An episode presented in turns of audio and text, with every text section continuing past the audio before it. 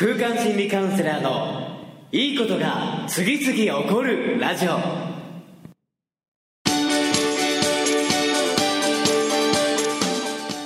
いいことが次々起こりまくっている世界中のリスナーの皆様。おはようございます。空間心理カウンセラーの伊藤裕二です。今日も朝6時から3分33秒でいいことが次々起こるラジオをお届けしていきます。え今日もですね、七夕企画でお届けしていた夢の宣言。こちらをですね、1名の方読み上げていきながら今日のテーマ進めていきたいと思います。え今日はですね、今日からあなたも毎日を楽しむ研究家になれるラジオさんからね、コメントいただいておりますね。これヒマラヤで放送されておりますので、ぜひね、お聞きいただければと思うんですけども、えー、ゆうじさん、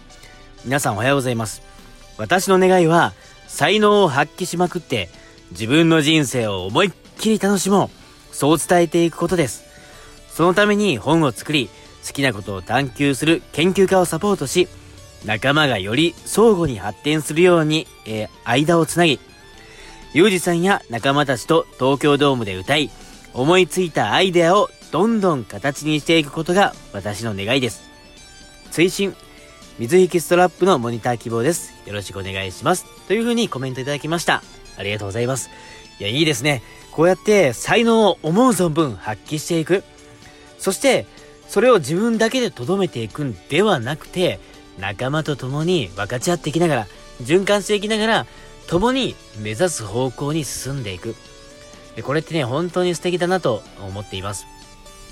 えそれを踏まえてですね、今日東京ドームというキーワードも出ましたので、今日はですね、イメージトレーニングを毎日行うというテーマで、ラジオをお届けしていきたいと思います。え僕もですね、この東京ドームでライブをする、えー、ね、武道館でライブをする、え後楽園ホールでライブをする、えそうやってね、歌を作ったら、ライブハウスでライブをしていく。という風に、現実的にそこを目指すということを今ね、行っているわけでもあるんですけども、それをですね、楽しんでやっていくために、イメージ、もうそうなっているイメージをあらゆる形で具体的に自分に落とし込んでいくということをやっています。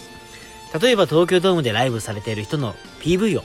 見るようにしたり、そこで自分が歌っている感覚のイメージをしてみたり、そういうね、イメージとして言語ではなくてイメージとして東京ドームでライブをしているんだ。という風なのが落とし込めるような感覚の情報、えー、映像。それらをですね今毎日見るようにしています